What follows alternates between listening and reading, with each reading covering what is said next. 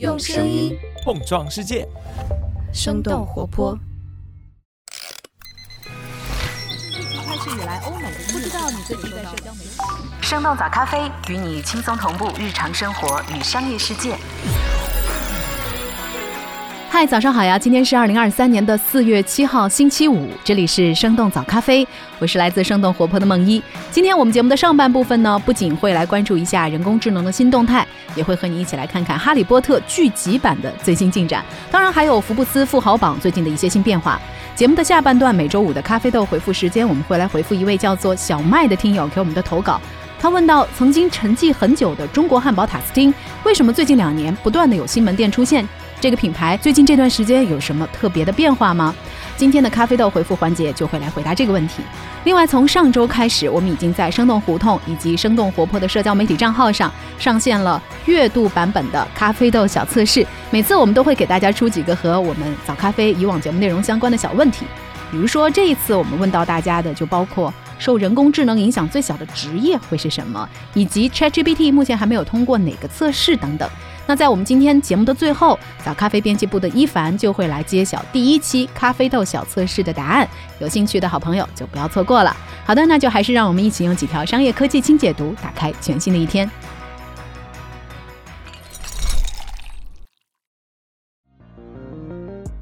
微软的必应 Chat 增添本地功能，Meta 发布识别图像的模型。最近几天，各大科技巨头在人工智能领域又有了新进展。微软的必应 Chat 最近增加了搜索图片和视频的搜索功能。除此之外，微软还改进了本地化的功能，用户可以直接在人工智能的聊天对话框当中寻找附近的公园、医院或者是商店。根据分析公司 SimilarWeb 的数据，必应搜索接入 OpenAI 的技术之后，访问量和前一个月相比增长了百分之十五点八。而在四月六号，Facebook 的母公司 Meta 推出了 Segment Anything Model。这个人工智能模型可以在没有训练的情况下识别图片或者是视频当中的物体。根据路透社的报道，Meta 公司已经在内部使用这个模型标记图片来进行内容审查。Meta 也开源了 Segment Anything Model 的模型和数据库，允许其他人在非商用的情况下来使用。三星电子利润暴跌，迎来十四年来最差业绩。根据彭博社四月六号的报道，即将在今天公布业绩的韩国芯片巨头三星电子可能会交出二零零八年金融危机之后最差的一份季度财报。根据彭博分析师的测算，三星电子上个季度的利润只有十一亿美元，暴跌了百分之九十。三星电子是全球最大的智能手机、电视和存储芯片的制造商，也是苹果公司的主要零部件供应商。华尔街日报把三星电子也称为科技界的风向标。目前消费电子产品需求的减少，导致现有产品的库存积压，同时也压低了内存芯片的价格。三星电子的竞争对手们纷纷宣布了芯片的减产计划，三星目前依然维持了原有的产量和投资计划。尽管三星经常在市场低迷的时候进行投资，抢占市场份额，《华尔街日报》还是认为，面对竞争不断加剧的内存芯片市场，三星可能不得不削减产量。哈利波特与华纳兄弟合作推出《哈利波特》剧集。根据彭博社四月四号的报道，华纳兄弟探索公司即将与 J.K. 罗琳的团队达成交易，来制作《哈利波特》的电视剧。这部系列剧集的每一季都将讲述《哈利波特》一本书当中完整的故事。除了忠于原著，J.K. 罗琳还会部分参与电视剧剧本的编写，但是不会担任主要的创作工作。根据娱乐媒体 Variety 的报道，华纳兄弟长期以来一直在推进《哈利波特》电视剧的合作事宜。此前风靡全球的《哈利波特》电影正是由华纳兄弟制作并且发行的，而八部电影一共在全球收获了超过七十七亿美元的票房。哈利波特的 IP 也拓展到了主题乐园、衍生电影、百老汇音乐剧以及电子游戏等等不同的领域。福布斯公布全球亿万富豪榜，奢侈品行业增长迅猛。四月四号，福布斯发布二零二三全球亿万富豪榜，现在的全球首富是 LVMH 的董事长阿诺特。二零二二年，LVMH 的收入、利润和股价都创下了历史新高，而飙升百分之三十五的股价也使得阿诺特的个人财富增加了五百三十亿美元。界面的分析认为，奢侈品行业在新冠疫情的几年来逆势增长，高净值人群受经济环境波动的影响比较小。那除了阿诺特，其他顶级富豪们去年则有些不太顺利。上榜的前二十五名，去年的净资产缩水大约两千亿美元。排名第二的马斯克经历了收购推特的风波和特斯拉股价的下跌，而排名第三的亚马逊创始人贝索斯的净资产减少了五百七十亿美元，成为去年财富缩水最多的人。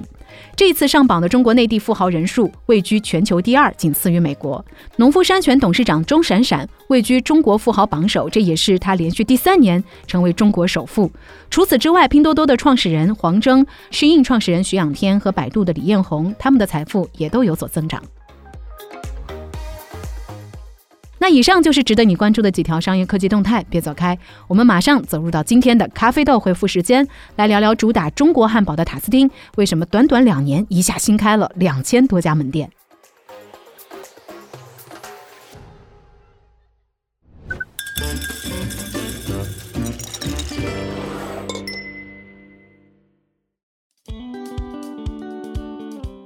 欢迎来到周五的咖啡豆回复时间。今天我们要回复的是一位叫做小麦的听友给我们的投稿。他说：“我最近几个月发现，之前沉寂很久的主打中国汉堡的塔斯汀，最近在各个城市都重新出现在各大商场和外卖平台当中。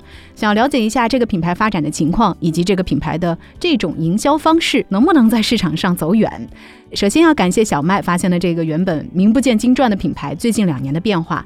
那说起汉堡、薯条，可能很多人的第一反应都是肯德基、麦当劳、汉堡王之类的洋快餐。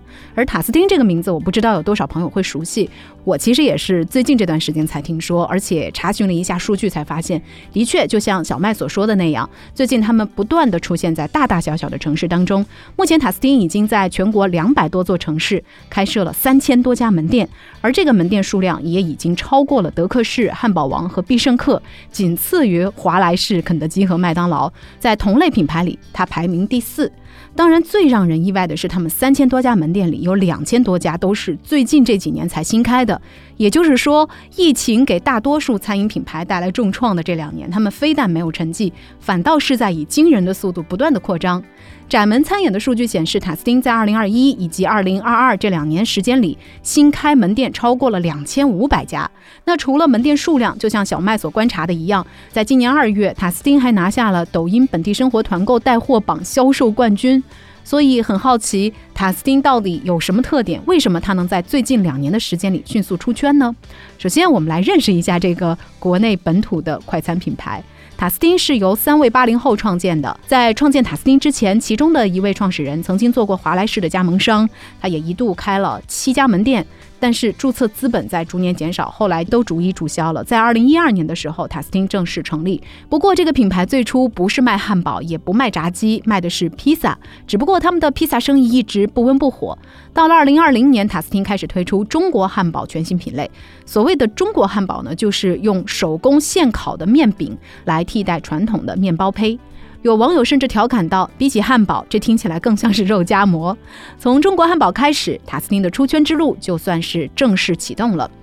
那我们来看一下它迅速出圈的原因有哪些。首先，它依靠便宜量大，吸引了大批年轻的消费者。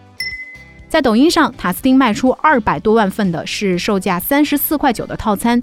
这个套餐包括两个香辣鸡腿汉堡、一对香辣鸡翅、一份薯条和两杯冰柠可乐。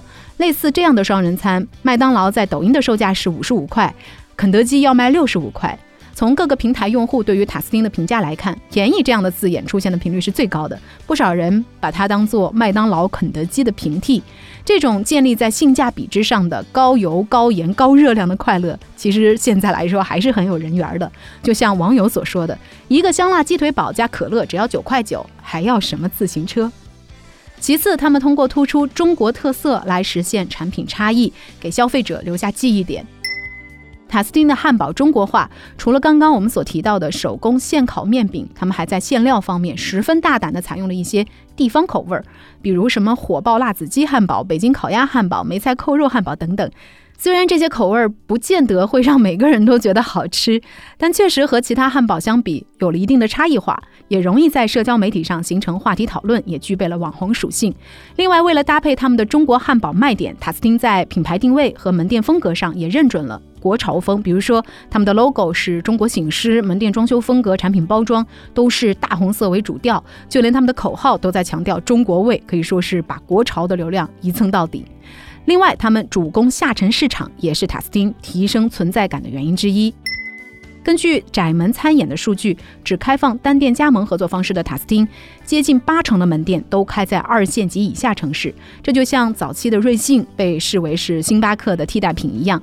塔斯汀就像是下沉市场的麦当劳，只不过这个平替的品牌定位还更加年轻化，产品花样百出，被不少的小镇青年视作是麦当劳与华莱士的中间选择。与此同时，塔斯汀的选址也是有一定讲究的，他们六成左右的门店都开在住宅附近。那剩下的门店呢，都是以乡镇店和商场一楼门店居多。那比起窗明几净的商场，塔斯汀显然是更加青睐于那些更有烟火气，当然租金也就更便宜的街巷。就这样，够接地气也够便宜的中国汉堡开始霸占麦当劳、肯德基和汉堡王们还没有来得及走进的下沉市场。当然，在营销上主攻抖音，塔斯汀也抢占了不少本地生活的流量红利。塔斯汀的核心客群还是年轻人和学生，和抖音的核心重度用户几乎重合，所以塔斯汀在抖音本地生活业务爆发早期就看准了这个趋势，在抖音上也投入了大量的营销资源，并且花费大量的时间和人力来经营直播带货和抖音团购。他们几个不同的账号常常会进行接力直播，尽量的覆盖不同的时段。只要有用户对塔斯汀产生兴趣，就能在任何时段找到直播间，几乎不浪费一丝流量。不过，和许多加盟模式的品牌一样，不断扩张的塔斯汀也在逐渐出现了一些问题。比如说，有消费者曾经爆出他们的卫生管理问题堪忧，也有批评说他明明是快餐，却要搞手感的噱头，让人在高峰期用餐的时候等到绝望。另外，也有不少塔斯汀的加盟商在社交媒体平台上指出，虽然生意不错，单子也多，但是利润真的不算高。而且因为门槛比较低，不少新品牌也开始抢夺塔斯汀的地盘。如此看来，在竞争激烈的市场，塔斯汀想要让人持续买单，并不是一件容易的事情。那这就是我们给这周的咖啡豆回复。再次感谢小麦给我们的投稿。如果你也有日常生活当中的新发现，别忘了和我们来分享。Show notes 当中就可以找到具体的传送链接。当然，我们咖啡豆投稿方式可以是文字，也可以是音频。如果合适的话，说不定你的声音也会出现在我们的早咖啡节目当中。就像节目一开始我们所提到的那样，从上周开始，我们会在生动胡同以及生动活泼的社媒账号上上线了月度咖啡豆小测试。每一次呢，我们都会给大家出几个和我们早咖啡节目相关的一些互动小问题。那这一次问题有哪些？答案是什么？答对的朋友又是谁呢？这一期揭晓咖啡豆小测试答案的是我们早咖啡编辑部的一凡。下面我就把时间交给一凡。大家好，我是一凡。上周五的时候，我们在极客和微信公众号上上线了一个叫做“咖啡豆小测试”的互动。它的内容呢是三个小问题，来源于我们平时找选题或者写稿子的过程中看到的一些有趣的信息。在每个月的最后一个周五，我们希望通过这些小问题和大家一起来回顾一下这个月我们聊过哪些有意思或者重要的话题。编辑们也会带着听众的答案和想法聚在一起聊一聊。那么除了希望和大家有更多的交流之外，我们还会抽取一位答对的朋友，给予一点小礼品。那么第一期先由我来单口揭晓一下答案。上个月呢，可以说是一个人工智能月。对于普通人来说，过几天就能听到一个新的产品，听到一些新的讨论。自己的工作呢，似乎又多了几个可能被挑战，甚至是被替代的理由。那么第一题就与此相关。第一题是根据 OpenAI 的最新研究报告，以下哪项职业受 GPT 影响最小？选项有平面设计师、会计师、数学家和记者。他们给出的答案是。平面设计师这份报告呢，是 OpenAI 在美国一千多个职业的基础上，使用人工注释员和 GPT-4 模型来评估人工智能的工作表现之后得出的一个结论。他们认为记者、数学家和会计师将受影响最大，因为 AI 最擅长的是在巨大的数据库里搜集和整理信息。我们在短消息中也和大家分享过这个研究成果。当然了，它并不是一个正确的答案，而是一个讨论的由头。其实我们对人工智能最关心的一个问题，还是它如何对我们的未来产生直接的影响。比如说，听众一呀呀就认为记者受到的影响应该是最小的，因为人工智能在人际交往方面的替代率低。这个在我看来也挺有道理的，因为人工智能还是比较难去感知所谓微表情啊、语气啊或者谈话的氛围这样的对谈话其实有着非常大影响的一些小的因素。还有一些听众指出，这种职业研究本身就有一定的偏颇。在听众翟立觉发起的一个讨论中，大家对数学家能否被替代就有自己的看法。当然，我们也有听众分享了他们用 GPT 做翻译或者策划的成功经验，也欢迎大家继续告诉我们新的技术变革是怎么影响到你的生活和工作的。第二道题呢，也和人工智能有关。ChatGPT 目前还没有通过以下哪个测验？谷歌程序员面试、美国职业医生资格考试。沃顿商学院 MBA 课程以及印度公务员考试。那么答案呢是印度公务员考试。这个是印度的媒体 Life Mint 在三月初的一篇报道，说这个 ChatGPT 没有通过在印度联合公共服务委员会 UPSC 的培训和招聘公务员的考试。听众 Coriander 说，可能是因为数据未更新，还有可能正在考公务员的听众表示啊，人口大国的公务员考试听起来就比什么科技公司和商学院的课难多了。希望这个 ChatGPT 也要拿出上岸的决心，再学习一把。那么上个月除了人工智能之外呢，银行也是一个热点问题。我们的第三题是在硅谷银行 SVB 暴雷之后，不少硅谷银行周边被放上 eBay 拍卖。请问以下哪个物品的拍卖价格最高？答案有：在银行倒闭前一个月装着录取通知书的 SVB 快递盒。B 仅使用过一次的 SVB 蓝色围裙，C 加入 SVB 之后收到的无线扬声器礼物和 D 未穿戴过的 SVB 毛线帽和围巾，你觉得是哪一个呢？呃，非常离谱的是，这道题的正确率居然是最高的，几乎所有人都答对了。这个是根据 Business Insider 的一篇报道，在这四个物品中，在银行倒闭前一个月装着录取通知书的 SVB 快递盒的拍卖价是最高的。是两百零三美元。听众一村给的理由很直接，就是生活无常。一个月前才入职的人，估计也没有想到自己是来见证历史的。最后呢，我们在全部答对的听众里抽到了听众小王，作为我们第一次互动的幸运听众，也请你等待我们的联系来收礼物。在四月的最后一个周五，也欢迎你继续关注我们的咖啡豆互动。好了，这就是我们今天的生动早咖啡，感谢大家每天的陪伴。那我们在下周一一早再见啦，拜拜。这就是我们今天的节目了。我们其他的成员还有监制泽林、监制一凡、声音设计 Jack、实习生 Aurora。感谢你收听今天的生动早咖啡，那我们就下期再见。Thank